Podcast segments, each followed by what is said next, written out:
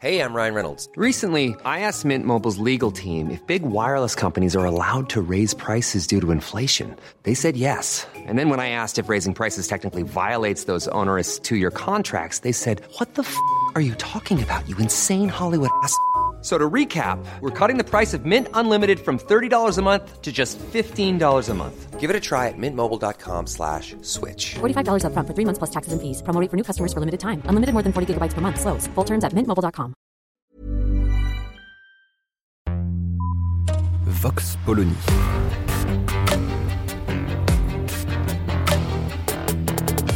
L'actualité vue par la directrice du magazine Marianne, Natacha Polony.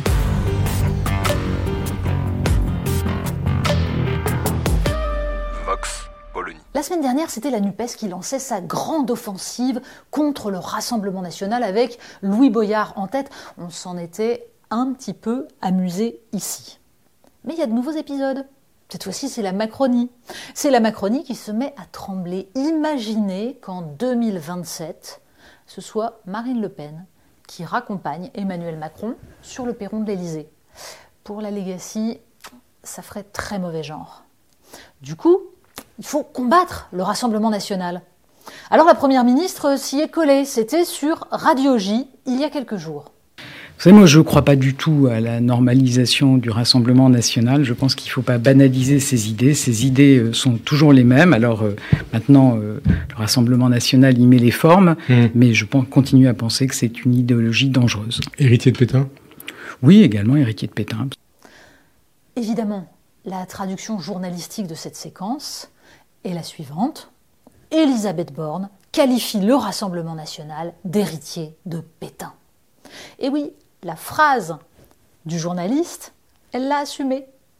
Sauf que le nouvel épisode de cette merveilleuse saga, c'est qu'Emmanuel Macron recadre la Première ministre. Le terme est le même chez tous les journalistes politiques. Emmanuel Macron la recadre en expliquant que finalement, il ne faut surtout pas attaquer le Rassemblement national façon années 90. Entendez, en diabolisant, en parlant des références à Pétain, à Vichy, etc., etc. Suivez mon regard.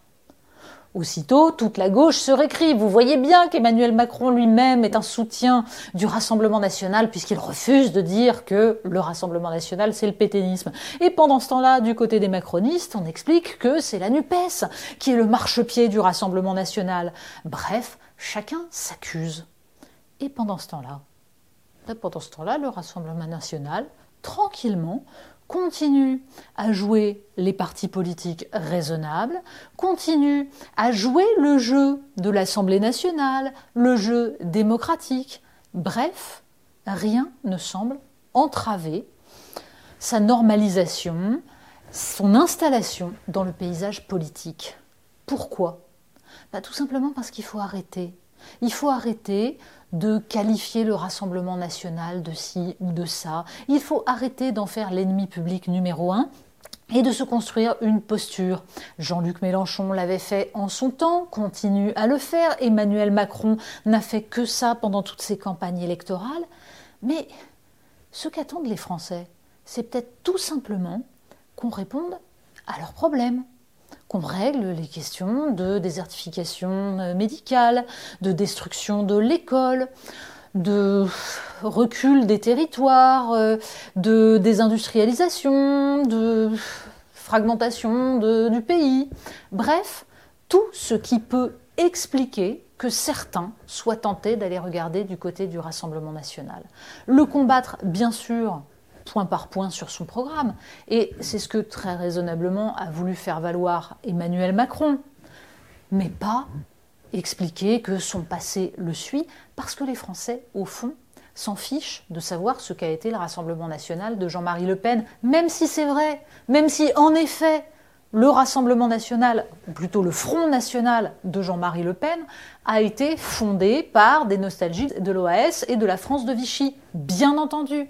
Et ça a imprégné son idéologie et ça a imprégné ses cadres, bien entendu.